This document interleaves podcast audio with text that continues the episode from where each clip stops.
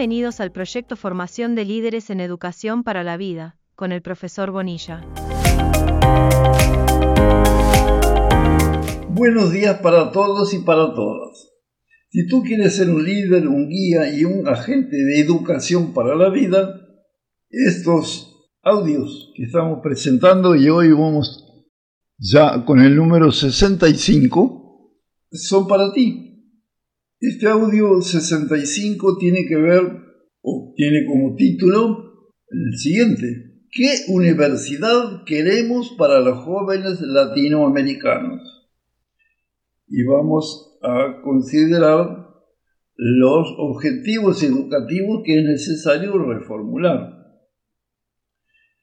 El tránsito de la universidad latinoamericana por el camino de la aceleración evolutiva como explicado en un audio anterior, exige resolver varios problemas, entre ellos los siguientes. 1.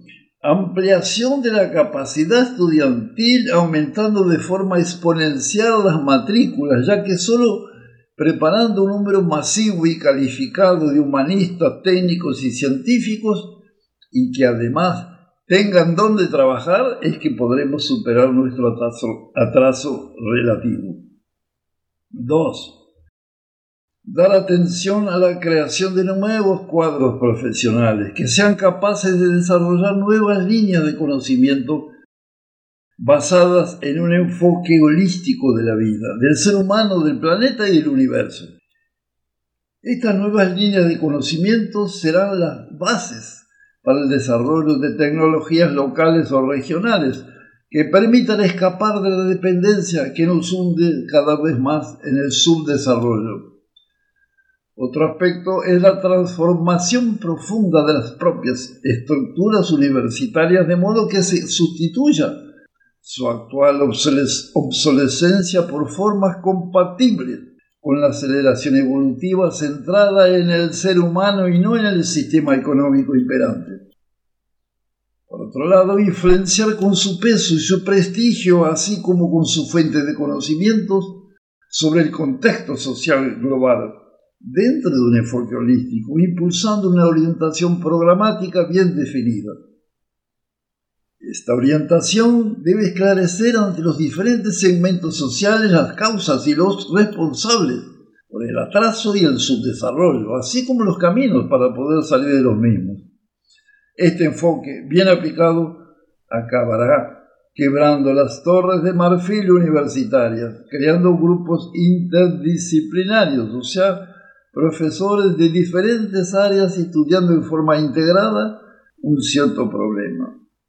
Por ejemplo, la salud, donde los médicos precisarán la colaboración de los agrónomos, de los bioquímicos, de los ingenieros, ingenieros así como de otros profesionales, hasta llegar a formar grupos.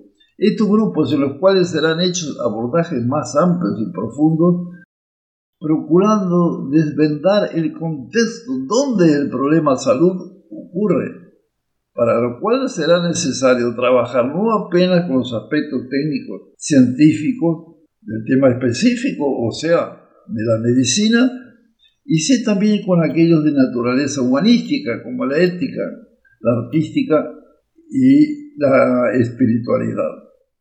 A partir de este panorama es que deben ser definidos los objetivos de la educación universitaria que implicarán en dos líneas diferenciadas, buscando formar un ser humano integral y auténtico, que a través del dominio de, uno o más campos de conocimiento pueda colaborar en forma positiva a la construcción de una sociedad mejor, que aquí le damos el nombre de la gran utopía. Las dos líneas mencionadas corresponden a dos objetivos de naturaleza diferente pero complementarios, a saber, primero, objetivos técnicos científicos. Precisamos una preparación adecuada de profesionales capacitados para desempeñarse satisfactoriamente en la enseñanza superior y media, así como en los proyectos de investigación científica o tecnológica, eh, también eh, esos objetivos incluyen la preparación de profesionales capaces de desarrollar en forma satisfactoria actividades en organismos asesores, reguladores y planificadores del sector público correspondiente y También preparación de profesionales que se puedan encargar de planificar, dirigir y ejecutar tareas relativas a su formación en el ámbito de la actividad privada. Más o menos por ese camino es que están los objetivos actuales. Pero aquí estamos sugiriendo o proponiendo que hay otro grupo de objetivos, que son los objetivos éticos sociales. ¿Y qué incluiría esos objetivos? Bueno, hay varias cosas. Primero, preparar ciudadanos que estén informados de los grandes problemas de su tiempo y que, por lo tanto, sean capaces de analizar criteriosamente las diversas y complejas situaciones que deben ser enfrentadas constantemente en nuestra sofisticada sociedad moderna.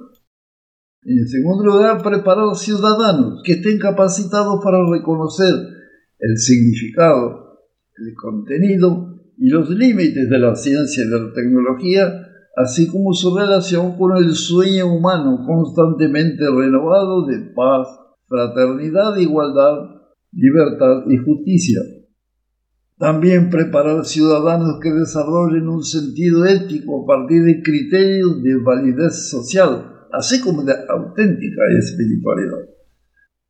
Más cosas todavía. Preparar ciudadanos dotados de comprensión holística, ecológica y transdisciplinaria, capaces de percibir el universo, la tierra, la naturaleza y los seres humanos como una unidad, donde nosotros no tejimos la red de la vida, somos apenas un hilo de ella.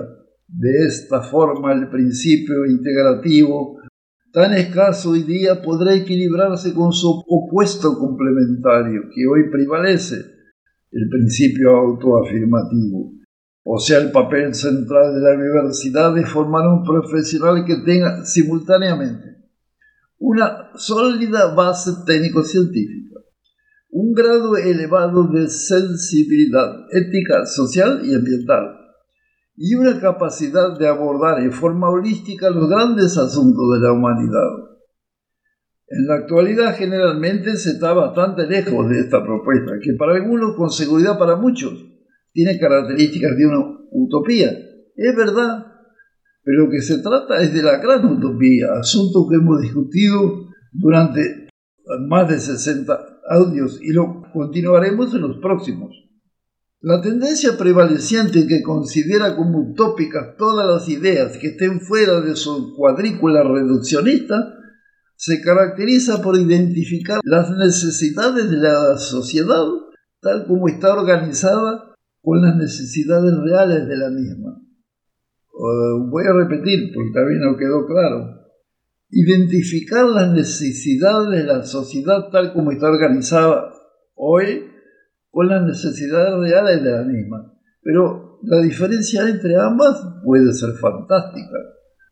La sociedad está organizada para que determinados grupos sociales, económicos, sobre todo, tengan lucros excesivos, pero no, y el resto de las necesidades reales de la, de la sociedad, tenemos más de mil millones de personas pasando hambre. Bien, sin embargo, existe otra tendencia, aún muy incipiente, muy incipiente, que considera la universidad como la institución más esclarecida de la sociedad.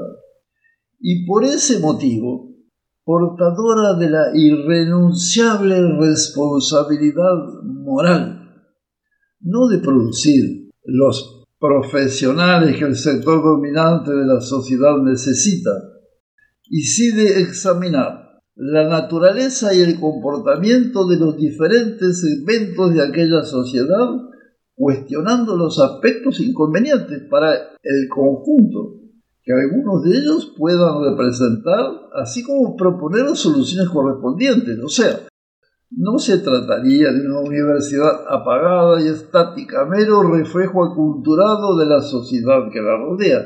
En lugar de esto, ella sería un dinámico agente de cambio. Por lo tanto, la universidad tendría responsabilidad de formar, y enfatizamos del uso del verbo formar, en lugar de producir aquellos profesionales que ella entiendan que deban responder a las necesidades actuales y futuras de esta sociedad. Bien, con esto terminamos el, el actual audio y el próximo que estamos elaborando en este momento. Vamos a informarlos. Eh, no tengo en el momento acá el título todavía del próximo audio, audio número 66. Eh, bueno, ahora lo encontré. Palabras finales para los jóvenes universitarios latinoamericanos. ¿Qué universidad queremos? Bien, ese va a ser el tema del audio 66. Bueno, muchas gracias a todos y a todas y nos vemos en el próximo audio, mejor dicho, nos contactamos en el próximo audio. Que sean todos felices y que espero que por lo menos en alguna proporción estas ideas vayan comenzando a actuar y, llegar a la conclusión que realmente precisamos hacer mudanzas básicas, fundamentales. Lo que estamos escribiendo aquí son orientaciones o ideas, pero que la sociedad humana precisa un cambio muy fuerte, creo que está de duda, no hay duda. Bien, no los entretengo más y repito, un abrazo para todos.